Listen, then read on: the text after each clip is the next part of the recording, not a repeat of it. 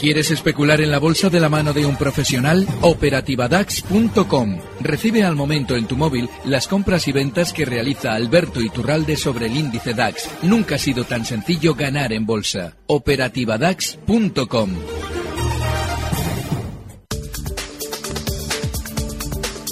A las 8 y 22 minutos, repaso bursátil de la jornada, subidas para el IBEX 35 del 0,90% hasta los, eh, concretamente, los 8.701 puntos, impulsado por, lo, por el encarecimiento del petróleo y después de que se hayan relajado las tensiones sobre el Deutsche Bank y la banca.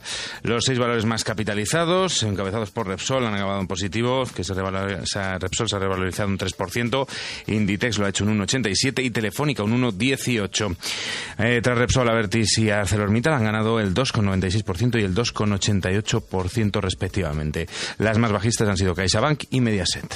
Fue en Alemania subidas para el DAX del 1,23%. Hasta los 10.624 puntos. El aumento de las exportaciones en Alemania ha sido el dato del día. Eh, también ha impulsado el ánimo comprador en Frankfurt.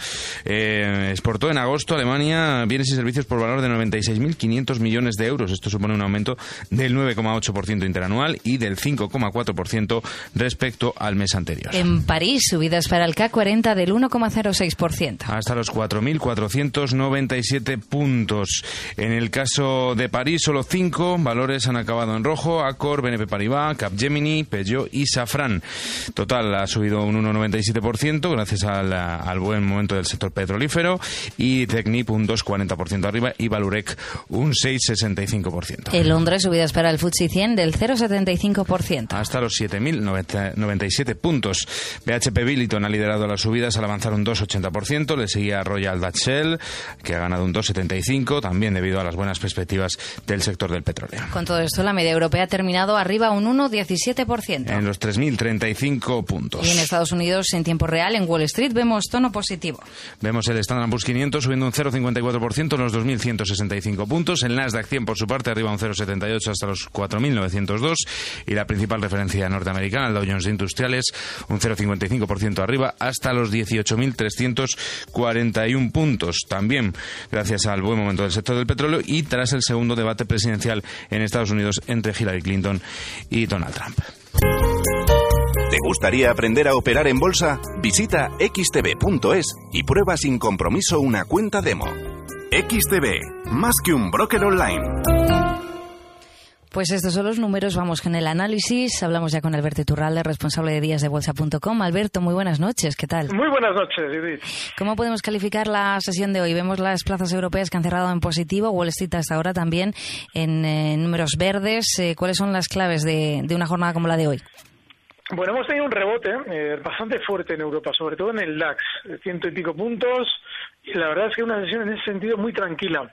Sin embargo, hay un dato importante, y es que seguimos dentro de esos movimientos laterales a los que hemos hecho referencia durante estas semanas y que siempre están funcionando de la misma manera. Es decir, cuando los índices llegan a la parte superior del movimiento lateral, véase, en el Dow Jones, por ejemplo, ahora, en la zona 18.400, porque el Dow Jones lleva tres semanas englobado en ese movimiento tan estrechito que tiene como parte inferior la zona 18.000, pues nos encontramos que una vez habiendo rebotado, aparecen noticias o eh, informaciones de tono positivo. Hoy nos enterábamos de que los, eh, bueno, los, analistas consideraban que los resultados empresariales que se iban a publicar en Estados Unidos iban a ser mejor de lo esperado. Es decir, compren ustedes porque todo va a ir bien.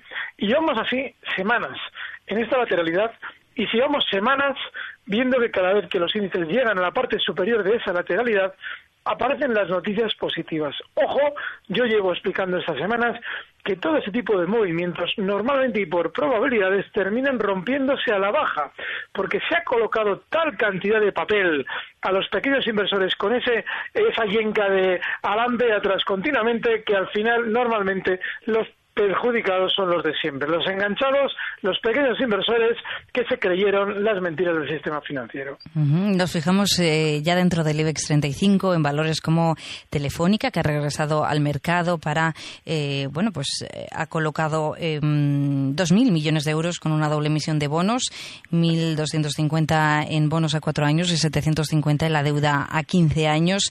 ¿Cómo ve las cosas para, para un valor como Telefónica? Bueno, depende, dependería de cuál es nuestro planteamiento. Es decir, si alguien está especulando en el muy corto plazo, Telefónica ha funcionado mucho peor que el resto de los grandes durante estos días. Y eso seguramente implica que esa sobreventa que se produce en un valor cuando ha caído más que los demás y sobre todo ese abandono puntual por parte de los pequeños inversores que desesperados buscan otro tipo de precios que estén funcionando mejor, normalmente eso lo que ocasiona es un rebote puntual. Es decir, que lo normal es que Telefónica, habiendo tocado hoy los mínimos en 8,67 y habiendo cerrado en 8,80, continúe rebotando hasta niveles de 9 euros, donde tiene una resistencia importante. ¿Qué es lo que ocurre? Que eso no significa que deba funcionar mejor en, de aquí a unos meses, porque esa emisión de bonos ya anticipada por el precio en tono negativo, lo que seguramente nos quiere decir es que después de ese rebote puntual, el precio continúe descendiendo. Nos fijamos también en el precio del petróleo, ahora que hablamos de, rebotes. Eh, hoy ha subido con fuerza después de que Rusia se haya mostrado dispuesta a congelar o recortar la producción. El petróleo Brent eh, un 2,43%, el Texas más de un 3%. ¿Qué perspectivas tienen para el petróleo? Bueno, ¿cuánto tiempo llevamos explicando? Y qué importante es recordar que el petróleo tiene un sentimiento negativo interno enorme. Todo el mundo piensa que en el momento en el que ha rebotado volverá a caer. Bueno, pues ese tipo de eh, planteamientos a priori de vamos a ver si mm, buscamos el punto de cortos, normalmente lo que suele generar si buscamos mm, por sistema operaciones bajistas es que el precio continúe rebotando. Y hay que recordar que el petróleo en muy pocos meses caía desde zonas de 90 dólares hasta 42. Se recortaba un 50% sin apenas, apenas pestañear. Con lo cual, ojo, seguramente durante los próximos meses veamos funcionar el petróleo mucho mejor de lo que la comunidad de especuladores espera. Y yo sigo pensando que no nos debe extrañar verlo de aquí a esos meses hasta en niveles de 74 y está en 51. O sea que, Judith, apuntamos esto en la libreta porque ya verás tú cómo dentro de un tiempo tendremos que volver a sacarla. Y por último, y muy rápidamente, con estos niveles que nos movemos en el IBEX 35, ¿qué valor nos recomendaría comprar? Bueno, yo sigo, durante estas semanas, sigo insistiendo en los valores que están funcionando especialmente mejor. Hoy Amadeus ha tenido un recorte eh, relativamente, bueno, no muy fuerte, pero relativamente normal. Seguramente recortará más, desde los 43.70 hasta zonas de 42.90. Ahí es donde yo entraría porque la tendencia alcista de Amadeus sigue impecable. Pues Alberto Turralde, responsable de díasdebolsa.com, muchísimas gracias por el análisis. Buenas noches. Gracias, un fuerte abrazo. Buenas noches. Recibe al momento las operaciones de Alberto Iturralde vía SMS en tu móvil. Operativa DAX.com.